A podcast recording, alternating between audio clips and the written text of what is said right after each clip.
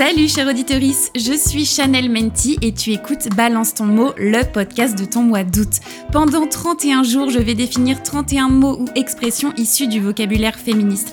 Et au livre sur le bretzel, je fais matcher à chaque fois une reco culturelle. Livres, séries, BD, films, musique, documentaire, de quoi occuper tes longues soirées caniculaires. Installe-toi bien confortablement sur ton transat ou ton strapontin de métro et c'est parti pour 5 minutes de féminisme à la sauce pop culture.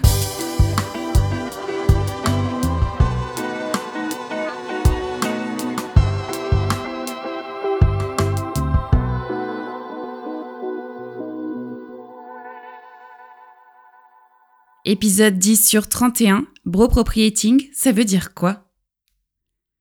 Ce mot, je l'ai découvert hyper récemment en me baladant sur les internets. Je l'ai trouvé hyper pertinent et du coup, j'ai eu envie d'en faire un épisode. C'est donc le mélange de bro, B-R-O, qui veut dire mec en anglais, et de appropriating, qui veut dire appropriation. Donc, littéralement, bro-propriating se dit d'un mec qui s'approprie quelque chose. Et je vous le donne dans le mille, on parle bien ici de s'approprier les idées ou les travaux d'une femme.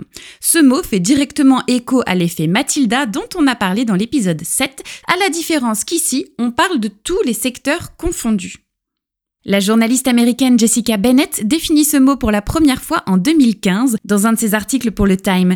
Le bro-propriating est malheureusement assez courant et ça dans plein de secteurs, que ça soit dans les entreprises où les femmes sont moins écoutées ou même dans l'art où les œuvres sont réattribuées. Là tout de suite, ça me fait penser à l'histoire de la peintre Margaret Keane, la femme de Walter Keane. Son mari a, pendant dix ans, crié sur tous les toits qu'il était l'auteur de la série de peintures Big Eyes. C'est des portraits avec des très très très grands yeux. Sauf que non, absolument pas, c'est bien Margaret la peintre. Une autre histoire qui me vient, celle de Fanny Mendelssohn, une compositrice allemande des années 1800. Elle vivait tranquillement sa vie quand un beau jour, son père a décrété qu'une femme ne pouvait pas composer de la musique. Il a donc signé toutes les compositions de Fanny du nom de son frère, Félix. Et des histoires comme ça, malheureusement, il en existe plein. Car oui, il y a beaucoup de femmes qui sont à l'initiative de projets géniaux.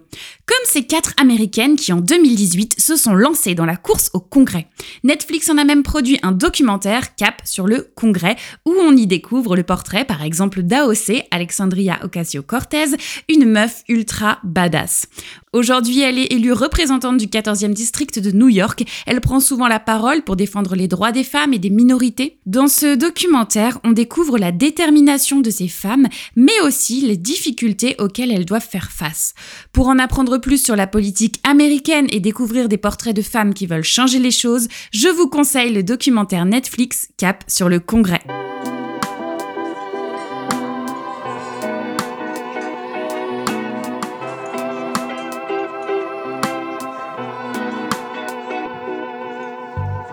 Tu entends ce message, un grand merci d'avoir écouté l'épisode jusqu'au bout. Pour soutenir ce podcast, laisse 5 étoiles et un commentaire sur l'application que tu utilises. Ça va vraiment aider l'émission à se faire connaître. En attendant le prochain épisode, rejoins-moi sur Instagram ou TikTok à Chanel Menti. Ce podcast est produit par Les Petits Points, vignette par Eski, générique par Nathan Guéant. À demain pour le prochain épisode de Balance ton mot. J'ai hâte!